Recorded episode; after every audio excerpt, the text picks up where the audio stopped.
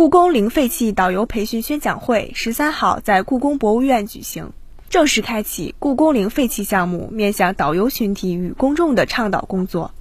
据介绍，故宫零废弃项目于二零二零年一月在故宫博物院发起，采用科学精细的废弃物管理方式，持续追求将填埋、焚烧处理的垃圾减少至无限趋近于零的目标。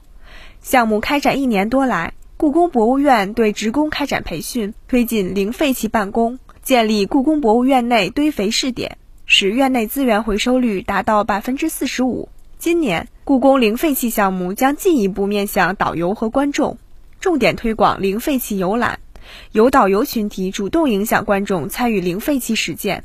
让观众在参观过程中既收获历史知识，又丰富现代垃圾分类实践的经验。新华社记者为您报道。